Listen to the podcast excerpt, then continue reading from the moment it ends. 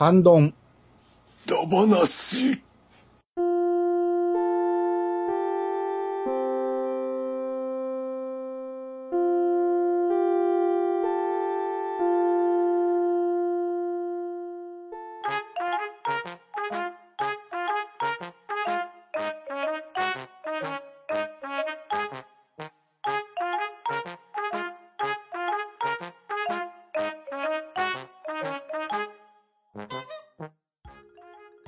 んばんは。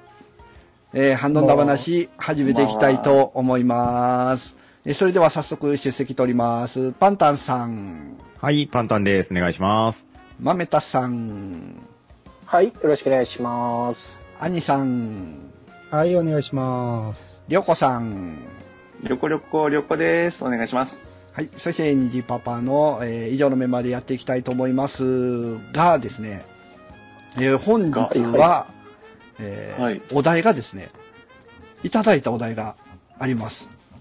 はい。ほうほうほう。はい。えー実はですね、G メールで、えーいただいておりまして、ちょっとね、ご紹介させていただきたいと思います。は。はいい。はい。半端な、半端ないって、とね、えーだいぶ前の話ですけども、えー ね、えーハンドメンバーの方々、こんにちは、トヘイロス、アット DQ10 と申します。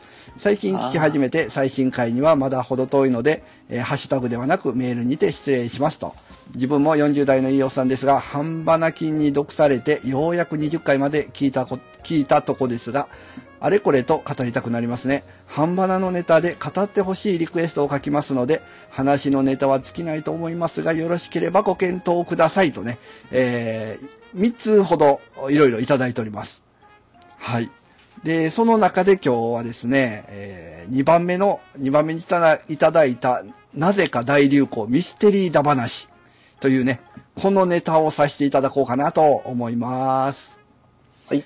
はい。はいえーそしてね、これ、急 急遽、僕が思いつきで、えー集めたので、皆さんね、こう、ふわーっと、ふわーっとした、多分、あの、考えしかないと思うんですけども、まあ、あの、そのふわーっとした感じでいいんで、やっていこうと思いますんで、よろしくお願いします。はい、よろしくお願いします。はいお願いしはい。それでは早速、えー、もうこれ無茶ぶりになるんですけど、順番的にね、えーパンタンさん、どうですかね？はい。まあ、ミステリーだ話って書いてたんですけど、はい。まあ、あの、副題として UFO とか、うんうんうん。ユーマとか、はい。まあ、超能力、予言。うんうんうん。まあ、こういったあたり、あの、子供が大好きなネタで語ってもらえませんか？みたいなリクエストだったんですけど、はい、はい。まあ、ユーマに入るのかな？あのですね、皆さん、土の子ってご存知です？ああ、知ってます、知ってああ、まはいはいはいはいはいはい。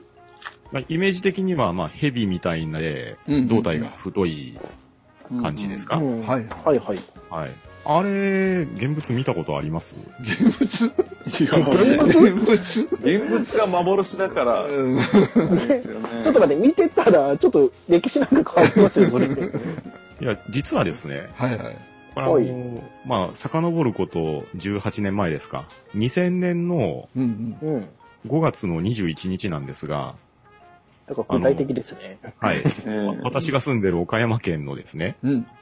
吉井町っていうところがあるんですが、はい。はい。はいまあもしかしたら虹パパさんとかだったらご存知かうん。もしれないですが。吉井町聞いたことあります。はい。まあ、今は赤岩市ってとこなんですけど、うんうんうんうん。そこで、まあ、土の子らしいものが発見されたって言って、はいちょ。っとニュースになったり、話題になったりしたんですよ。で、まあ、あの、大学の方に鑑定回されたんですけど、うんうんうんまあ、結果的には、まあ、これは山かがしじゃないかなっていう形うん。で、えへえ。で、まあ、土の子になれなかった蛇っていうことで、なんか土なろうとか言って呼ばれたんですよ。土なの。うん。うん、まあ、まあ、ここまではね、まあ、いいんですけど、うんうんうん。そこからなんですけど、この赤岩市が、ちょっと本気になっちゃってですね、いやあの土の子、あのー何ですか、特別捜索隊みたいなのが作られて、懸賞金かけられてるんですよ。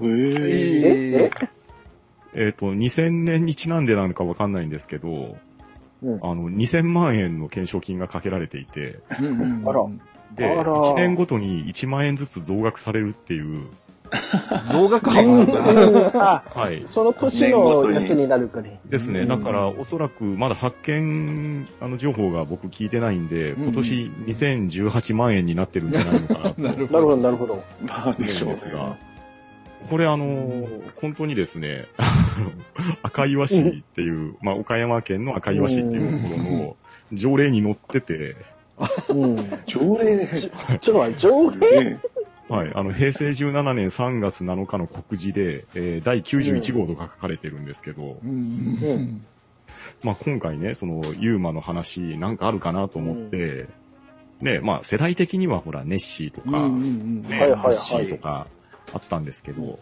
んそういえば、なんか、岡山で、土の子が話題になったなっていうのを思い出して、あ、まあ、これならオープニングに放り込んでも大丈夫かなと思って、土の子ネタを持ってきました。おーなるほど。すごい。あーは聞いた話、聞いた話ですけど、はい。はいはい。22世紀には一般的にペットとして飼われてるらしいですよ。うん、何情報ですかなんあの、ドラえもんで、そうドラえもんそうそうですけど、みんな散歩させてましたよ。うん。まあ、もともとあネタ言っちゃうけど、はい、今。うんはい。あ、どうぞあどうぞ。いやいや、どうぞ。もともといいつ、いつから土の子って流行ったんですかね、そもそも。なこれ、ウィキでちょっと調べたんですけど、うんはい。まあ、歴史っていうところがあるんで、あの、見れる方見ていただいたらいいんですけど、ほ土の子。縄文時代の石器に、土の子に酷似する振り方の石器があるっていうそのが、んな昔。そうそれは似てる何かじゃないんですか？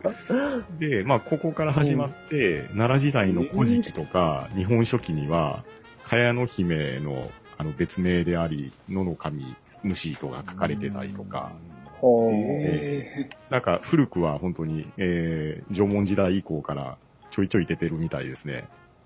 ー、こんな歴史があるんですね、これ。石器に書かれててとか歴史見たら出てきた。そうなんですよ。うんで、一応ね、あの、各地の目撃談とかも、ウうんィキペディアに書かありまれてて、すね。え、こ、こんなに歴史あるやつなん？これ。あすごいなーすごい、徳島でも目撃されてる。そうなんですよ。書かれてるんですよね。多数全国的にいますね。うんただう、んそれが、こう、いずれも本物の土の子と言い切れるかっていうと、言えないみたいで、うんまなんかあの、なんでしょう、身近にいるユーマみたいな感じですか？いや。そうですね。あはいはいはいはい。会いに行けるユーマ的な感じで、うん。うんうんうんうんまあ、とはいえ、あの、発見したらね、えー2018万円になりますんで、ああ。すごいですね。学研ムー編集部からも出るみたいですよ。賞金100万円が。なんか、賞金がかかってる一覧が出てるんですよ。いろいろね。今ね、これ賞金一覧っていうのがあって、これすごいですね。これは、うん。兵庫県兵庫県、これ賞金3億円とか書いてます。すごくすごいですね。韓国。いや、3億？これ、面白いですよ。兵庫県、あの、み、美宝区です。美宝町ですか？別荘地100坪。100坪。うんうん微妙な。土地。副賞イノブタ一頭っていうとこありますけど、和歌山県が。和歌山県。これいい、なぁ。村おこしになってきてません？この辺になってくると。ですよですね。えけど、なんで兵庫だけ奥なん？これ。なんかおかしい。確かに。まあ、出ない前提、いや、まあ、出たら出たのかもしれないでしょうけど。まあ、半分の市町村はこれネタだと思うんですけど、ムーだけは本気だと思いますよ、多分。ムーは本気っぽいですよね。なるほどね。土の子で、なかなか盛り上がりますね。はい。じゃあ次、豆田さんどうですか？あ、はい。うん、ちょっとユーマとか UFO より外れて、どっちかって心霊とかそっち方面に入っちゃうかもしれないんですけど、私と私よりちょっと上の人で若い人はわかんないかもしれないですが、全国的に子供を中心に噂が噂を呼んだのでう、んうん。口裂け女ってわかります？ああ、わかります。うはい、あれは。う。うんうんん子供の、自分が小学校低学年か幼稚園ぐらいはずーっと収束せずに噂で生きてたんですけれうん。ども、はいはいはい。要するにあの、一見綺麗そうな女性、か大体髪が長くて、肌が白くて、マスクかけて赤い服ってそういうことらしいんですけど、うんううん。ん。私綺麗って聞いてきて、綺麗だよって言うと、これでもって言ってマスクを取ると、うん。すっごい口が裂けた顔をしているっていう風なやつで。それで驚いたり、怖いとか、ブサイクとかって言うと、なんか、切り刻まれちゃったり、そういうことしちゃうっていう、なんか噂がずっと流れちゃってて、一時期本当に社会現象にもなりかけたのと、うんうんうんうん。なんか、うちの近、うちの市、市かその隣町ぐらいでも、本当かどうかわかんないですけど、目撃情報あったらしいんですよ。まあ、子供だからのことを言うことだから、信じられはしないんですけど、うんうんうんただ、本当に PTA とか気にしちゃったところがあって、学校で集団登校を始めたっていうのもあるらしいんですよ。おーー書いてますね。なんか、はい福島県郡山市パトカー出動さん、書かれてますね、これ。ええで、うち、確かに私、小学校の頃、これは実は全然関係なくって、昔から集団登校だったんですけど、うんうんうん。心の奥底でそれのせいじゃないか、それのせいじゃないか、ずーっと思ってました。あーだから、SNS も何もない時代だったはずなんですけど、すっごい全国的に噂広まっちゃったんですよね、これ。子供たちの間でうーん。うん。なんで、ちょっと外れたかもしれないけど、噂と流行を呼んだっていうので、ちょっとこれ思い出したんで持ち上げてみました。また、口裂女も古い、古いですね。ルーツ、法暦4年。1754年ってなってます。ちょっとね、ほ法暦。法暦って初めて聞きましたけど754奈良奈良かな？えーっと、泣くよで、泣くよが平安だから。1700。1700だから江戸時代ですね。あ、え江戸時代。すごいですね、ルーツが。これ、あの、見つかった時に、ポマードって言うと、逃げれるみたいな。ああ。ありましたね。うんありましたけど。で、ポマードやんっていう。ポマードってあれですよね、頭につけるやつでよね。ですすよね。あ、それです。ええ一応解説はあって、はいはい。口先女は整形手術の失敗から生まれたっていう説があって、うんうんその時の担当医がポマードはめちゃくちゃ臭かったっていう理由付けが一応されてます。ああ、さなるほどね。うん。なんか、だからすっごい枝葉、枝葉がつきまくってるんですね、これ、噂に。本当に。ググっていただくとし結構出てくるんですが。うんいや、いろいろありますね。ポマードを3回唱える、べっこう飴、かっこチュッパチャップスを投げるって書いてます。全員だ。チュッパいいんだ全員だ。えー、ニンニクニンニクと唱える。手のひらに犬の字を書き、パッと見せる。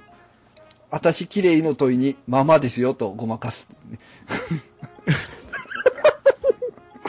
福岡県では、口酒女、スペースインベーダーが好きで、100円玉を投げつけると必死に拾おうとするので、その隙に逃げられるって。なんじゃそれ。なんか、その時のブームのやつくっつけてません？無理やりてますよね。そうですね。うんあーなるほどね。うんまあまあ、でも、は僕も流行った時代の一人ではありますね。うんうんうん。はいでは、続いて、兄さん、どうですか？僕ね、こういう流れになると思ってなくて、あんま用意してなかったんですけど、はいおだから、ちょっとあのーまあ、トークテーマ的なものをちょっとあげたいんですけど、はい。UFO っておると思います？あ、ああ。僕はいると思いますね。うん実際にうん。その発見、えー情報の中の一つは、うん。本物の可能性があると。思いますか、あうんうんほぼ嘘だけ、ど、ほんの少しは本当だと思いますね。うん。これ僕ね、高校の時とか大学の時とか結構ね、よくみんなで喋ってて、一晩中これで盛り上がってたんですけど、うんううんんほうん。う。その、この広い宇宙で、うん。うん。その地球まで来れる距離に、うん。その文明が栄えてるうん。星があるのかっていうことを考えたら、ありえへんやろうと。ほんで、そっからね、そうやったらワープしたんちゃうかとか。その、地球人の尺度って考えたらあかんと。うん。っていう話になって、ほんなら、ワープってなんやねんってなって。ワープって現実的にできんのかっていう話になって、だからワープの説明で昔なんかの漫画で書いてあったんですけど、その、わかりやすい説明で A 地点から B 地点に行くのに一番速いスピードって何やと。うん。うん速い方法って何やって言ったら、直線で結んで一番、その、どこにも寄り道せずに行くのが一番最短距離やと。う。うん普通はそう考えるんやけど、うん。いやうん。そ、えーそれは、その、紙に書いて説明したんですけど、ああ、あの、うん折り曲げるやつですよね。紙を折り曲げてつければいいんやっていう。で、そこで、うんおーってなったんやけど、うん。それを見て、どう考えてもどうやって折り曲げるかを説明しろよっていう話。ですよね。空間と空間が一つにくっつけるわけがないし、うん。うん。だから、この辺でね、その、タイムマシン理論と一緒でね、はいはいはい。空間を移動すると、その場に何もないっていう座標をね、見つけんとダメじゃないですか。うんううん。んああ。もし隕石がある座標に飛んでしまったら、そこでどうなんねんって話になるじゃないですか。う。うんん岩の中にいるってなりますね。とそうそうあそう。ウィザードリーっぽいな。それこそゼリーマン的なことになるわけですよ。ですね。まさにシュタインズゲートですね。そうそうそう。っうん。てなると、ワープって基本無理な話なんちゃうの？その座標を特定するのが無理やから、うん。うん目に見えてる場所を指定するわけじゃないから。うん。ってなると無理やろっていう話になって、ほんならうん。地球まで来る方法ってなんやねんとか、そういう話をずっとしてて、うん。うん。その結論やっぱ出ないんですけど、やっぱりおる、その、俺らの常識では考えられへんっていうやつと、うん。僕の中では、いや、絶対に無理やと。う。うん。ん宇宙人を追って UFO があるかもしれんけど、地球までは来来てる可能性はないやろうっていう僕の主張なんですよ、最初。ほう。ほうほうほうほうん。これ皆さんどうなんかなあと。ー僕今、今ふと思ったんですけど、うん。逆に、こう、未来の地球人説ってどうですか？まだワープよりはタイムトラベルの方がうん現実的かなといううん。うん、うん、うん。ような気がするんですけどね。うん。まあ、その説もありましたよね。だから、頭ばっかり進化して体が退化したうんうんそうそうそうそう最小来の。ああ、ありましたね、そういうのも。まあ、あの UFO 自体が、うんあくまで未確認飛行物体じゃないですか。うんうんうんうんだから、すべてがすべて宇宙人ってわけでもないかもしれないわけですようん。うんね。ああ、はいはい。ええそれこそあの、なんでしょう、うんあ悪の秘密組織がなんかすごい作ってたりとか、うんうんうん そんな可能性うんもあらずかなと思ったりも。だから、自分的には、あの、言うなれば、あの、他の星から見れば、地球人が開発したスペースシャトルとか、うんそういうのは逆に向こうから見ればこっち UFO になるわけじゃないですか。うんうんううんん。例えばあの月に上陸ししたアポロ11号なんかは、うん。だからつ月、月の上には一応生物はいないってことになってますけど、仮にあの知的生命体がもしかしたら存在した場合は、その場合は UFO という扱いがこちらの開発したものになるっていう前提で、要はだからこちらが認識してる、してるから UFO、ああ、だから認識してないの、ん？認識してる、してない時点でもう実はもうそういう存在があるのかもしれないし、ないのかもしれないし、っていうなんか、まあそういう考えがなんかいろいろ妄想はしますね。もっとなんかむちょっと UFO があるあるかないかっていうか、そもそも接触はもう実はしてるんじゃないか、無意識的にしてるんじゃないかっていう、何でしたっけ？マジェスティック12でしたっけ？もうちょっとね、あの、柔らかい、えー意見に戻すとですね、うん。えー天の声さんからのバッドダディさんがですね、兵庫県には国内唯一の UFO 神社がありますということでね、だいぶ柔らかくなったな。UFO あるんじゃないかっていう。つうかさ UFO 神社。うん神社言うてしまったらもう神様になってしまう。うんああ。ただそのネタここでぶっ込んでくるのはちょっと頼まれてたやつで、今日来てませんけれども、えっ、と、同じ県にお住まいの川又さんから、はい。これ紹介してくれってことで、福島市飯野町にあります、うん。U、ふれあい UFO の里っていうところあるんですけど、触れ合ってるやん。触れ合ってるやん。あすいません、ちょっとあの、ちょっとだけツッコミちょっと勘弁してください。しばらくノーツッコミで。はい。はい。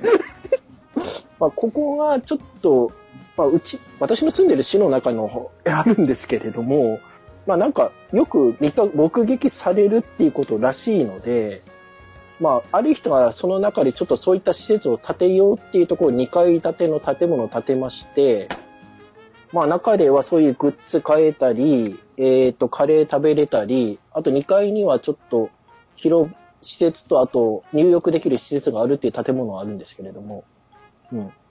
何言ってんでしょうね、私。だんだんわかんなくなってきたんですけれども。なんていうところがあって、まあ、そういうところも、うん、ちょっと観光名所的にあります。はい。うん。で、まあ、なんか、て、地元のテレビで見たんですよね。これ5時台のあの、地方のローカルのあの番組、情報紹介みたいなやつ、枠あるじゃないですか。うん。あそこでもちょっと見た記憶ありますし、最近、なんかあの、マツコ・デラックスの月曜会夜更かしのスタッフも来たらしいですね、ここ。うん。な感じです。うん。うんマツコ、月曜夜更かしから来ても、白はつかないですね。どっちかというと逆の方向に、ですね。ネタ的な感じに。ネタ的。ダディさんはダディさんで、あの、UFO 神社探偵ナイトスクープに出ましたって言ってるから、なかなかいい勝負ですよ。いや、きあの、東と西とでね。はい。えー UFO 神社は、あの、秘宝館が併設されてるみたいですよ。ちょっと待って。それ併設していいんですか？いいやつですからね。ああ、あの珍しい宝が、宝がね、あるみたいなんで。でかい。なるほど、なるほど。はい。もうちょっとここは掘らないようにしときそうですね。ましょうか。まあね、まあ、UFO だけに未知との遭遇って言われて。そうですね。あ、うまった。はい。うまい もう、いい感じでしまったとこで、じゃあ、りょうこさん行きましょうか。では私ですか？はい。うん。えっ、と、そうですね。じゃあ一応、ちょっと、じゃあ今度は予言ネタをちょっと一つ持ってきましたんで、持ってきたというか、これはもう結構有名な話ではあるんですけど、えっ、と、じゃあまず私の敬愛するあの、荒木博彦先生の、えー 名作、ジョジョの奇妙な冒険をちょっとうん。持ってきま、からちょっと一つ持ってきましたんで、えっ、と、ジャンプコミックス20巻ですね。えっ、と、この巻で、この巻で、ね、なんですけど、ある、ある事件のその予言がされているというネタをちょっと持ってきましたんで、えっ、と、そそうですね。どうしようかな。10えっ、と、えっ、と、この巻で、はい。なんですけど、あの、まずジョジョ、ジョジョはこの時は3部なので、あの、太郎が主人公なんですけど、その時の敵で、えっ、と、オインゴ・ボインゴ兄弟という二人組が出てくるんですけど、いましたね。ははいいはい。ええで、その弟のボインゴが、本、本を持ってまして、その本で予言をするっていううんうん。キャラクターななんですね。うん。はいはい。で、その中の、その中の一コマであるんですけど、うん。あの、ある旅行者がうん交通事故、交通事故にあって、あの、うん死亡するっていうのを予言するっていうネタがあるんですけど、はいはい。その時、そのぼ、その旅行者が着ていた服が、あの、服の数字に911って書かれてたんですよ。うんうんああ、はいはいねははいはいはい。あの、911ですね。い。うんうん。ああ、なるほで、その、その前後にもあの飛行機の描写があって、要はだから、で、でもこの、ここの時書かれてるのが、あの、初版が1991年なので、うんうん。あの、その911が起こった、えっ、と、うん2000年でしたっけ？はいはいはい。911は、あの、2001年の9月11日のネタ、ネタなので、その、10、で、その飛行機とかも出てる描写もあったんで、荒木先生は12年前から、これを、10, 10 10年前からこれを予告してたんじゃないかっていう話題がうん上がったんですね。ん。うん。うん。なるほど。はいけど、911ってなんか予言されてた説、割とこれ以外でもありますしますしね。うん。ありますうね。んうん。911ネタだと、あとはキーボードのなんか変換がなんか、記号に変えると、なんか飛行、なんかなんだっけ、ありましたね。ええなんかキーボードに変換、うん。911、違う。なんとか、あ、そうそう、飛行機の、そうか、番号が、うん。番号を変えると、なんか、うん。貿易船、なんかビル、二つ並んでるビルの横に飛行機が並んでる絵面になるとか、あ、ありました、ありました、ありました。あれってでも飛行機の機種と全く関係ない記号らしいですけどね、あれ。ああ、なん結局その、その、文字、えー、その柄を出すために無理やり作った単語じゃないかっていう、いう話を聞きましたうね。ん。まあ、無理やりまは多う分、ん。起こそうですけど。うん。911っていうのも、言うたら、アメリカのレスキューの電話番号ですからね。はい。あ、はいはいはい。うんうん特に日付とは関係ない可能性もありますよね。うん。ううんん。だから、こじつけよう思ったらなんぼでもこじつけれるとは思いますよ、こういうのは。うん。ですね。実際いっぱいありましたしね。ううんんやっぱ予言っていうとこういうやっぱり僕らの世代って、ノストラダムスの大予言じゃないですはいはいか。はいはい。はい、はい。あれ、こういうでも1999年でしたっけあれ。うん。うん。はい。あ、そうですね。7、7 1999年7の月。ね皆さん1999年どうでした？うーん。普通ですね普。通でした。別に、もう終わるんだからって豪遊とかそういうことはしてないですし。うんいや、子供の頃はめちゃめちゃ怖かったですよ。めちゃくちゃ怖かったですよね。うんそこに近づくにつれて、ね、どうなんねやろうって思ってたけど、ですです。ほんまに数年前ぐらいから、うん。うん。何2000年以降の話題とかがテレビとかでやり出して、うんうんうん。はい。あれ？終わらへんの？みたいな感じになってきて、あ だんだんあれ？あれなんかそういう話なくなってきたやん、みたいな。当たり前に、その2000年の予定みたいな感じで、その、うん。サッカーワールドカップがね、うん。2000待ったとか言い出して、いいね。はいはいはい。そんなん、地球なくなってんちゃうの？とか思うのがだんだんアホらしくなってきて、いつの間にか普通になりましたよね。うん。うんうんうん。なんか、あれもいろんな説ありましたよね。あの、その時期に火星から何かやってくるとか、核燃料を積んだ人工衛星が、そのなん7月のタイミングで空から降りてくるとかっていうことを、なんかどっかの木林さんが言ってたと思うんですけど、木林さん。ああ。うん。あれも説いっぱいありましたよね。まあ、もともとノストラダムスのあの、日記っぽいのを無理やり解釈しまくったっていうのはなんか、正当なところっぽいんですけど、う。うんん。うん。まあ、予言はもう読み解き方で何とでもね、うん。読み解けますもんね。そうですね。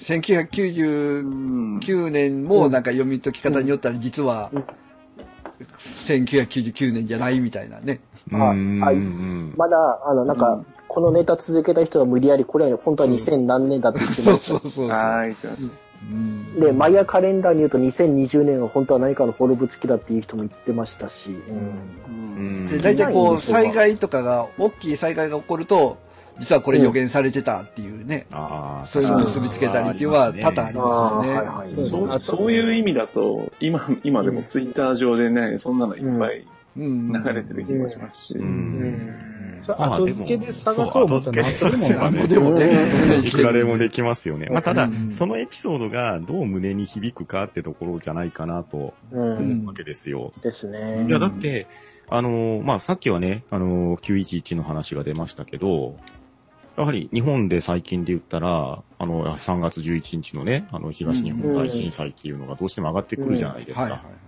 あれから、7年後に楽天が日本一になった時が、うん。うん。11月3日で、だから3月11日から始まって、11月3日に日本一になったって、なんかすごい盛り上がったようなエピソードもあったじゃないですか。ああ、はいはい。で、だからやっぱりそういうね、あの、後付けでもいい話に持っていければね、あの、我々の記憶にも残るし、っていう感じでいいん。じゃないですかね。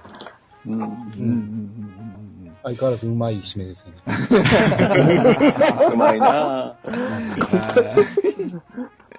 はい。じゃあ、最後僕なんですけど、あの、邪馬台国はい。あるじゃないですか。お女王の卑弥呼が、卑弥呼ね、あの、統治してたっていう、日本のもう太古の国ですけど、うんうん。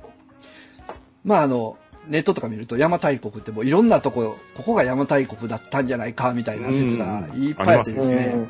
まあ近畿から九州から、うん。あの、もうなんだったらもう日本全国あるみたいなんですよ。うんうん。まあそんな中にですね、あの、漏れずに徳島も入ってましてですね、あら。徳島も一時期は邪馬台国は 徳島なんじゃないかとおいうことがあってですね、えーなんと卑弥呼の墓があると。おおいやー、はいはい。はい。えっ、とね、神、えー、矢倉姫神社。あ、ありますね。出てきましたよ。はい。っていう神社があってですね、まあそこに、まあ卑弥呼の墓なんじゃないか、みたいな、あー話があってですね。うんうん。うんうんうんうん。まあ、ちょっとね、これ、多分データが古い、あ、古くはないのかな？あ、古いな。6年前とかのネタなんで、もうすでに、いや、そんなことないよってなってるかもしれないんですけど、う。うんん、こんなね、徳島もこういうネタになったことがあると。で、結構こう、へー。なんですかね、うーん、祭壇があったり、五角形の祭壇があったり、うんうんううん。ん。あとはこう、なんですかね、こう神様を祀ってる御神、天照大神から大国主とか、少ない日公とか、埴安姫、えー、うん。の御霊とか、こう、御神を祀ってる、え五角形の祭壇があったりだとかですね。うん。これはちょっとよくわからないんですけど、邪馬台国の光通信システムっていうのがありまして。ああ、なんか同居を使そうそうってって書いてますね。あーそうそう、同居を使って、こう、瀬戸内、瀬戸内海一帯の山にって書いてますうね。ん。うん通信設備があったんじゃないかみたいな。うん。でですね、その中に、こう、多分、パッタさん今僕と一緒のとこ見てるかもしれないんですけど、ね。はい。えー、淡石石公園っていうね、うんうんうえーん。古代の家があるっていう。まあ、これは再現され、うん復元されてるんですけど、はいはい。えー、実はですね、これ僕の家のすぐそばでして、あ、そうなんですね。えー実は僕は卑弥呼のね、あの、系列なんじゃないかっていう。虹パパさん、卑弥呼の末裔説ですか？松江説。うん。これミステリーっていう。これ、バんットダディさんがなんだってって言ってます。な、なんだって。これは MIMR 送りの感じじゃないえーうん。まあここでね、MMR ネタを放り込んでくれましたけど、MMR も結構怖かったですよね。ですね。うん。あれも、ノストラダムスをこう、なんですかね、子供に印象づける一つですよね。だいぶ煽ってましたよ、あれ。うん。うん。あれ、大体ノストラダムスが終わった頃で21世紀になったら消えたんですけど、うん。一回だけ復活したんでしたっけねなんか21世紀になってから一回だけ出たよな。はい。ええうん。なんか一回やりましたよね。うん。ノリと絵はそのまんまでもう一回やったような。うん。おーそのテレビでもああいうのいっぱいあったけど、ううんあの、言いっぱなしじゃないですか。うん。うん。外れたら謝ってほしいんですけどね。うん あんだけ、まああんだけうん煽ってて、恐怖心煽っといて、子供の頃にあの、読んでた人からしたら、ほんまに怖かったですから、ですよ、怖かったです本当に。怖かったですよ。えーっと、ず何なんねやってるううんん。まあ、でもそれ謝ってほしいんだったら、あれですよ。さっきのアニさんの話ですけど、うん。あの、僕ね、やっぱり UFO が怖かったんで、うん X ファイルなんですよ。ああ。あああ、そっちか。うん。あれはなんかこう、いや、作り話っていうのは分かってたんですけど、うん、あ。うん。結構ね、こうは演技とかも迫真じゃないですか。うん。はいはいはいはい。うん。あれはね、あれのせいで UFO の夢とか見ましたもんね。うわ、こう、窓の外が光で包まれるみたいな夢見ましたもん。うん。けど、あれはまあ作り物だって最初から分かってて、うんドラマ仕立てですから、まあ、あ、うん、嘘なフィクションもあるんだなっていうので、まあ、許せるんじゃないですかね、そっちは。うん。その系統で言ったら我々の年代、川口探検隊がそうじゃないですか？あれね。川口探検隊と八尾井純一あたりは許さなくていいような気がします ね。いや、八尾井純一は、ほんまに信じてると思う。多分、未だに、あの、嘘だと思ってないと思うから。確かに今なんか新しい何かを探してるはずでしたよ、あの人。だから、まあ、信じてるから嘘ではないから、まあ、あの人に関しては、謝らん。でもいいけど。まあ、ロマンを追っかけてるということで。じゃあ、たまにあの、探偵ナイトスクープとかでこう UFO を呼べるおじさん。みたいなのは、どうですかね。あれは、いや、信じる心って素晴らしいん。じゃないですかね、あの人たちの。信じる心で。ある意味ピュアだと思いますよ、とても。うん。だから川口博士探検隊は、ほんまに、ほんまとして、スタッフが、スタッフぐるみで嘘ついてますやん。うん、うん、うん。あの、ナイトスクープは、茶化してるからね。いいんですよ。うん。川口博士探検隊のスタッフは、かなり罪重いと思うんだもう、あれですねもう今、川口博士探検隊がわからない人は、あの、カモン達夫でね、そうですね検索してもらったら、もう内容が全部わかるんで。ですです。尻尾から落ちてきますし、そうですね。動かないサソリがカメラの先にいるっていうね襲ってきますし、うん。それを素手で腹に受けますからカメラマンの方が先入ってるし。そうそうそうそう。ええで、あれをパロったのがあれでしょ？あの、藤岡弘の探検隊でしょ？パロ、パロかなあれ、パロってはないんですかね？種類が別じゃない。あれはあれで真剣だったんですかね。藤岡さんは真剣のような気がします。あれも、あれもあれで。あ うーん。藤岡さん一人が真剣で、スタッフは悪いと思います、あれは。多分藤岡さん、あの、本気出したらその辺の猛獣でも勝てますかね、多分。何か来ても。うん。うんですね。あと、じゃあ、他にこうネタある方はありますか？